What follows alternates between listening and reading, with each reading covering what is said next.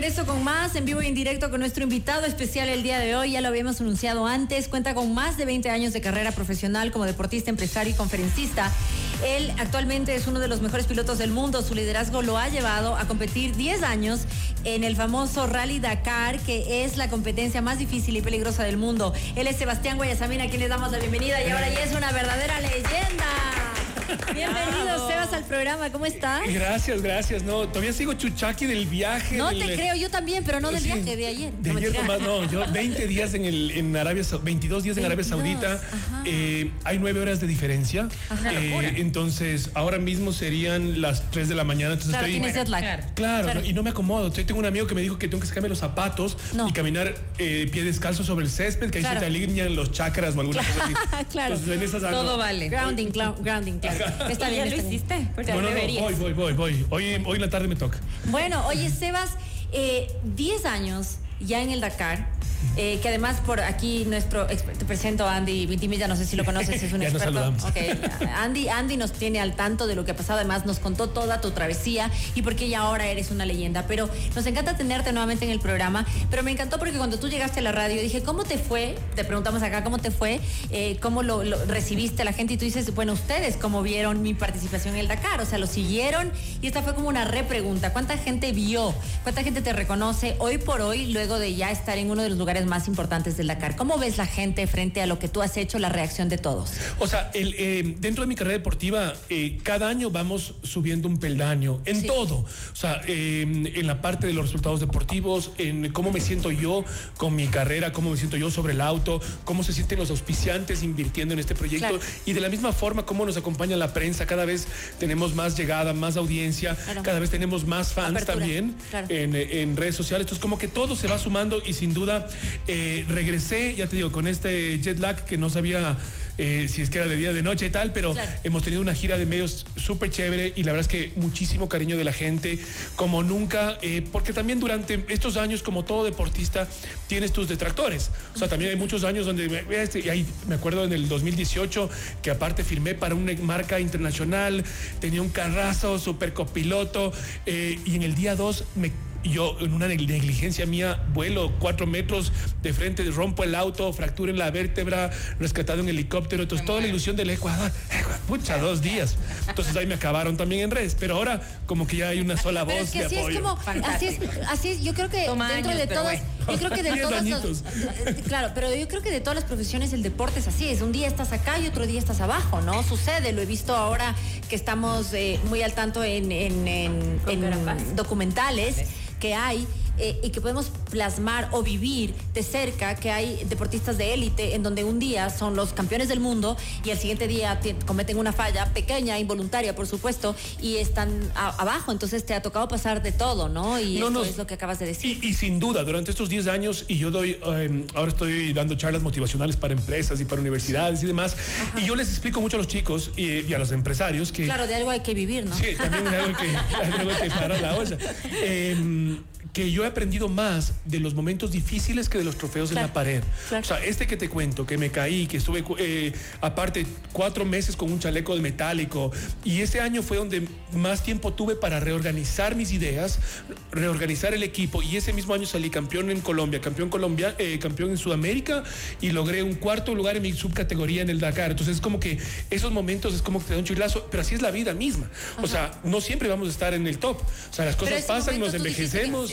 Pero ese momento cuando estabas así como en, eh, que todo el mundo te estaba dando palo, tú te sentías mal físicamente, lo cual también influye mucho para tu reacción, dijiste, bueno, aquí hasta aquí llegó, ¿o no? No, no, eso sí no. Eso sí siempre ¿no? he estado, o sea, dentro de tu cabeza siempre hay este como autosabotaje, porque eh, y me pasa y me pasó ahora también durante la carrera, porque tuvimos una etapa, eh, era la, la etapa número 6, primera vez en el Dakar que hacían una etapa que se llama las 48 horas crono. Tú haz de cuenta que estamos hoy viernes, nos vemos el domingo. No sé cómo irás a hacer, pero es que me Nos vemos el regresar, domingo. Nos vemos el domingo. Entonces, eh, en esa etapa yo amanecí súper descompuesto del estómago. Yo estaba hablando con mi psicólogo y me decía, esa fue la noche que en Ecuador declararon estado de guerra. Entonces eran los nervios, pero yo con un dolor de cabeza, eh, con, me tocaba parar en la carrera a vomitar, me volví a subir al auto, flojo del estómago, hecho leña. Y en ese mente está tu cabeza diciéndote, no, Sebastián, no pasa nada, abandonemos, eh, volvemos el próximo año, tranquilo. Y la otra parte, todo, no, no, no aguanta, tengo que darle con todo. Ajá, me saqué la madre entrenando todo el año, ¿cómo es posible? Aparte, después tengo que irme a, que me entrevisten en FM Mundo. Claro, Esto no puedo imagínate. hacer. La cara. Por supuesto. Es que, pasa, lo hemos dicho con Daniel Sánchez Pasimiño acá, que es nuestro experto en, neurociencia, que mientras tú hablas, tu cerebro piensa 10 veces más rápido y, y piensa millones de cosas más de lo que tú quieres decir. Entonces, toda esta conversación interna que tú tienes es completamente normal. Pero ¿cómo sales de eso a seguir en la competencia? Además, en una situación, como tú dices y recuerdas, no estabas tan separado, viviendo en tu mundo, lo cual eh, te hace como eh, la persona que eres ahora más reconocida todavía, porque estabas viviendo también la, la crisis que estaba viviendo el país mientras estabas compitiendo un Dakar por el país, ¿no? Claro, y, el tema es que estás sin comunicación, sin, no puedes hacer nada. O sea, la impotencia estás viendo y aparte los, como están españoles, franceses, todo el mundo viene, ¿qué pasa con Ecuador? El típico, el curioso, había un video que a lo mejor no era video de ahora. O sea, un escándalo tremendo, yo también, o sea, todo, es un, todo fue un drama. Claro, si lo mío era como eh, realmente irrelevante frente a lo que estaba pasando. Exactamente. Claro ahí viene justo lo que yo le llamo la actitud Dakar. O sea, aquí, eh, y cuando uno habla de actitud es facilito, ¿no? Porque es una palabra que todo el mundo la usa. No, es que hay que ponerle buen ánimo, hay que ponerle sonrisa. Pero Dakar, ¿cuál es esa clave? Eh, y yo te, el, mejor ejemplo que tengo yo es que como cuando vas a pedir un trabajo o como cuando le vas a conocer a, la a los padres de tu pareja estés hecho pedazos, estés chiro, estés puto, no pone buena cara y ahí la saca. Mejor traje. Te ha pasado, te Y es lo mismo, o sea, estaba que me quería morir y yo pensaba en eso, a ver, Sebastián, tranquilízate, ponle buena cara, que aquí tenemos, igual no tenemos cómo salir, tenemos que salir en 48 horas y yo manejaba con una mano, me manejaba con la otra y por ahí me iban pasando todos los autos, yo decía, chuta, vamos a quedar últimos y cuando llegamos a la, porque hay un punto en la noche donde tú tienes que parar y dormir en, una, en el desierto y de repente les veo a todos mis competidores cerca y les digo, ¿hace cuánto llegaste? No, hace 10 minutos, entonces seguíamos en carrera. Y ahí como que porque la actitud es como el celular, uno se descarga y hay que ver a qué persona estás al lado que te puedes cargar. ¿Y qué papel, ¿qué papel juega tu, tu, copiloto? Ah, esto también te iba a contar. Entonces, eh, he, tenido la suerte de correr con copilotos de un montón de países. Es difícil conseguir un copiloto porque, eh, como todo, hay un currículum que nosotros necesitamos y yo mínimo tiene que tener cuatro Dakares con buenos puestos. Entonces, este es un chico que es eh, súper joven, tiene 29 años, es copiloto profesional, es cordobés, argentino. Con argentinos me ha ido bastante bien. Tenemos, ellos tienen una pasión que a veces no entendemos nosotros. Tienen una energía que a veces hasta, hasta como hablan puedes asustarte porque son medio, groserones. Son. Pero a veces uno necesita ese chislazo como los españoles también. Que vas por la calle, te, te va empujando, te va empujando, te va diciendo cosas y te va haciendo acuerdo de por qué estás ahí. O sea, te vas haciendo acuerdo, verás, pucha, aquí, Cholito, ahí en tu casa se quedó tu mujer, tus guaguas, tus suegros están acolitando, tus papás también, tienes a la presa enganchada, no puedes botar la toalla. Entonces te vas agarrando de cosas mentalmente para poder acabar cada etapa. Qué bien. Oye, qué bien. esto, esto demuestra lo importante que es trabajar en equipo y escoger la persona correcta y no tenerle miedo, porque yo, yo digo, porque aquí en el mundo de cabeza nosotros somos como 13, 14 panelistas y me he rodeado de gente muy talentosa y yo creo que definitivamente la única forma de crecer es de rodearte de gente que esté haciendo algo diferente a ti y que lo esté haciendo muy bien. ¿no? Y en este caso, para ti escoger el copiloto es importante porque eh, es como no pensar en un egocentrismo y decir yo quiero brillar, sino también en pensar quién es ese, ese persona, el complemento que me va a sacar adelante para nosotros poder llegar, ¿no? Sí, efectivamente. Entonces ahí haces justamente un análisis. Yo aparte entrevisté muchos copilotos para ir. Hay que tener una química. Imagínate que pasamos. En el auto estamos codo con codo 12 horas al día. Después dormimos juntos en un, en un como camper que tiene ni 10 metros cuadrados. Eh, comemos juntos, desayunamos juntos. Uy, Dios mío. claro. O sea, ya ahora se aman. Claro, me extraño. De hecho, ¿Te amas o te odias? Cuando extraño, dice. extraño. Ahora hacemos sexting. Estamos hablando de eso. Así cuando veo el horizonte se ¿Dónde estará el chico? ¿Dónde estará? Pero bueno, qué bueno llegar y, tener un equipo como el tuyo. Te ha tomado 10 años y, qué es lo que, en qué momento, eh, digamos, de, todos estos 10 años, qué es lo que tú podrías enseñar a la gente y decirle, mira, esto ha pasado en 10 años, ¿cuándo quise dejar esto definitivamente y qué fue el impulso que te llevó a continuar? Uy, y, de, a ver, te cuento, estamos, em, estoy escribiendo un libro por los 10 años que de algo hay que vivir, sigo, yo repito. Entonces seguramente esperemos que para septiembre, octubre, eh, porque cada Dakar es una historia. O sea, cada Dakar tiene, y cada Dakar tenía un objetivo diferente. Me acuerdo cuando empecé en el 2013 a soñar en esto. 13. Ajá, 2013. Eh, ahí Son 10 años. El objetivo era conseguir la plata para poder partir, o sea, para pagar la inscripción, pagar el auto, ni siquiera pensaba en terminar ¿Cuántos solo. tienes? Tengo 43 añitos. Ah, bueno, jovencito. entonces, eh, con 33 eh, soñaba en ir al Dakar, eh, conseguí el auspicio, me acuerdo de una marca de acá, armamos ahí el, relajo y salimos y de ahí el siguiente objetivo era terminar la carrera. Y me demoré tres años en lograr terminar. Después, bueno, el siguiente objetivo es tener al menos dentro de los 50, porque estaba en el puesto 100. Ok, dentro de los 50. Y así han ido y ahora o sea, de corazón les prometo que trabajo para ganar el Dakar. Y me quedan, estoy sexto. O sea, me quedan solo cinco panitas que les tengo Pero que imagínate el todo lo que has logrado en estos 10 años, ¿no? Comenzaste en 100 y ahora estás en sexto, o sea. Y algo adicional que pasa, eh, que lo que decía Carol al principio, que normalmente hay mucha crítica, eh, porque mucha gente cree que hacer deporte es fácil. O sea, yo también le pego a la pelota y soy futbolista. Yo también manejo todos los días en el tráfico y soy corredor. Entonces, si el Sebastián no puede, yo sí pues. puedo. Normalmente es un tema que pasa mucho en el deporte. Pero tengan, eh, y yo lo que les decía la semana pasada, es un, es un deporte que en el cual no es un rally normal. Yo les explicaba el rally raid, es usted está aquí, tiene que llegar acá. Y usted con su orientación, sus, planos, lo que usted quiera, llega. En cambio, un rally es, usted tiene caminitos trazados y eso. Y lo diferente, eh, es un rally muy exigente, muy exigente estar entre los 10 primeros no es cualquier cosa, porque les decía que el promedio de abandono es del 35 o 38%. O sea, un tercio no llega a la, a la, meta. Imagínate. Y llegar en el rally más difícil, vamos. Oye, vamos. cuando tú llegas al, al, sexto, al, sexto, al sexto lugar y bueno, te condecoran y todo, como él dice, como ya eh, hay gente que abandona y todo, es como que llegas y no, no, sabes en qué posición estás, es como llegué y ya está, y de ahí te dicen estás en sexto y ¡guau! No, no, eh, sí y no. O sea, durante la carrera no tenemos información porque es prohibida la tecnología. O sea, no tenemos celulares, eh, relojes inteligentes. ¿Y, ¿Y, qué pasa si hay una emergencia? Si hay una emergencia, tienes un. hay una como caja negra que va registrando todo lo que tú haces. y es espectacular porque imagínate que esta caja negra, si es que se frena automáticamente, tiene un sensor, que, eh, o sea, si se frena muy rápido el auto, automáticamente llama al centro de control en París y te mandan en París y te mandan en un helicóptero. si el auto se da la vuelta, llama automáticamente. Si siente que se está subiendo la temperatura demasiado, que es que el auto se está incendiando, llaman automáticamente.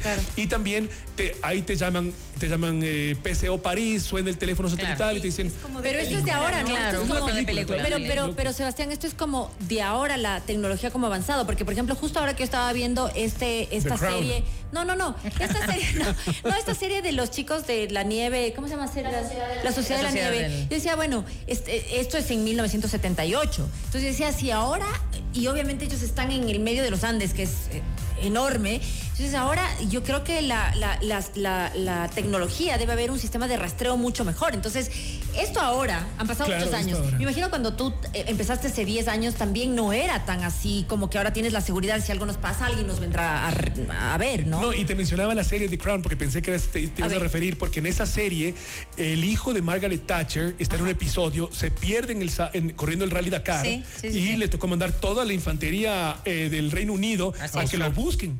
Y con suerte había aparecido como la semana. No había la, tecnología. No había la tecnología. Entonces, eh, que pero, satelital. Pero a su vez, eh, el espíritu del Rally Dakar es rescatar esa, esa aventura. O sea, nosotros, a mí no me gusta el karting, no me gusta la Fórmula 1 porque es una pista repetitiva donde puedes dar 8 mil vueltas y es lo mismo.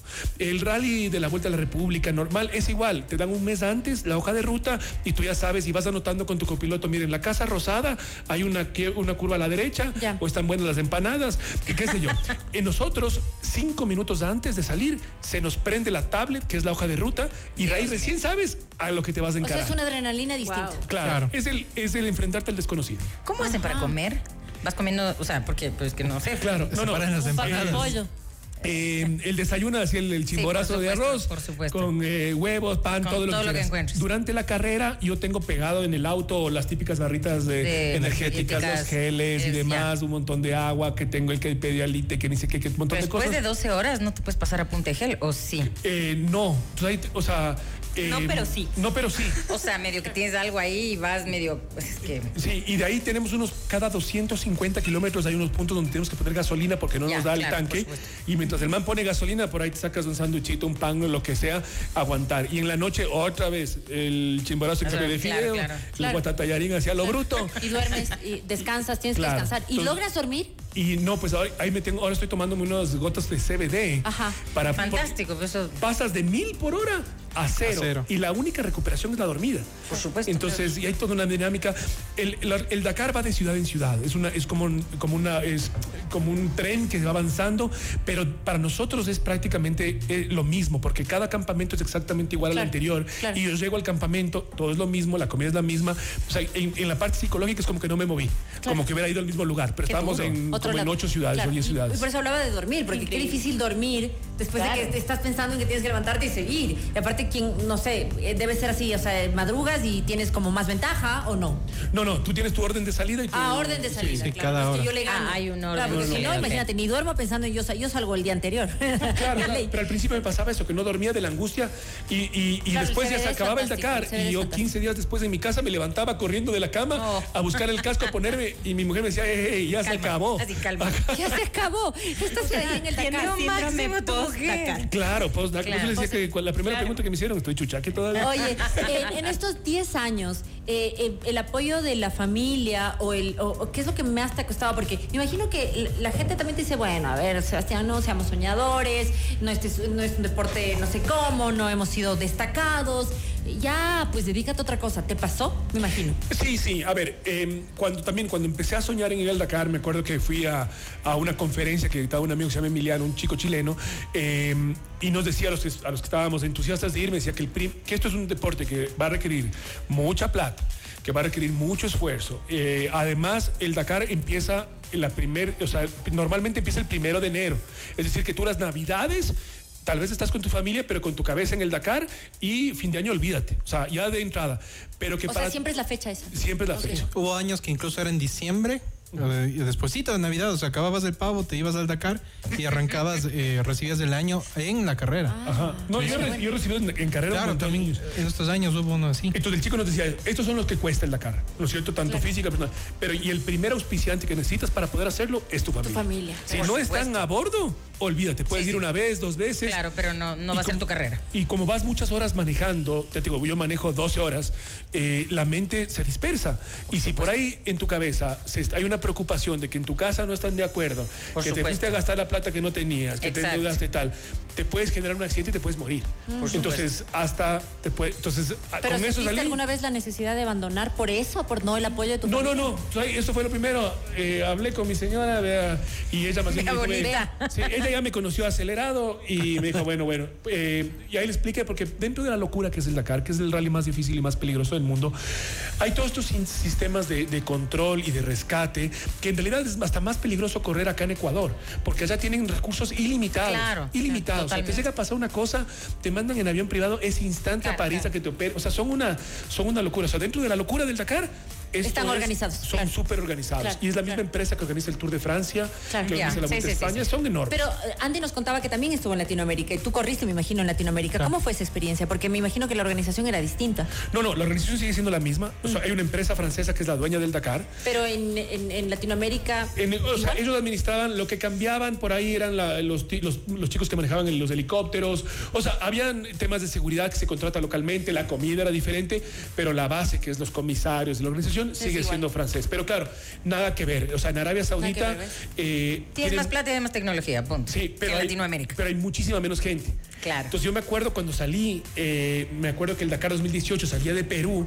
No sabes la cantidad de cuencanos, lojanos, Claro, quiteños, guayaquileños. todo mundo. Las banderas ahí. A lo mejor era como Claro, jugar con el claro, estadio joder, ay, Qué nervios. Claro, pero qué lindo, pero igual qué linda motivación, ¿no? Claro. No, ah. claro, él dice que lindo, pero allá, claro, te toca. eh, Allá le ves al nada. tipo que te da la salida y, Y el que te da listo. la bandera de llegada. O sea, Y gracias. y chao. Y si estás de suerte. Claro. Eh, pero claro, los paisajes son de las No, de las galaxias. cosas ¿Cuántas personas en tu categoría? Eh, casi 100 competidores. 100 en tu, sí, en categoría. En mi categoría, ajá. Wow. Eh, Entonces un montón. Y lo chévere de la categoría en la que estoy es que eh, corremos eh, con el mismo motor, con el mismo Ah. peso del auto y tenemos una velocidad máxima en carrera. O sea, no nos podemos pasar de cierta súper velocidad. entonces, claro, bien, entonces el, el que gana es, Es la habilidad, es la es el habilidad. piloto. Sebas, tenemos que irnos, Del tenemos que pilotazo. irnos porque el programa ya se acabó muy rápido, pero solamente ¿Qué quiero decir que, que volveré, viene, que viene, volveré. que viene, que viene, que viene. Ahorita te toca eh, Nada, vamos a correr este año en cuatro continentes.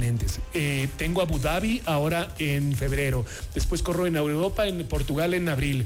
Eh, Argentina en junio y cierro en Marruecos, en África, en octubre. Así que vamos a pelear por ese campeonato mundial.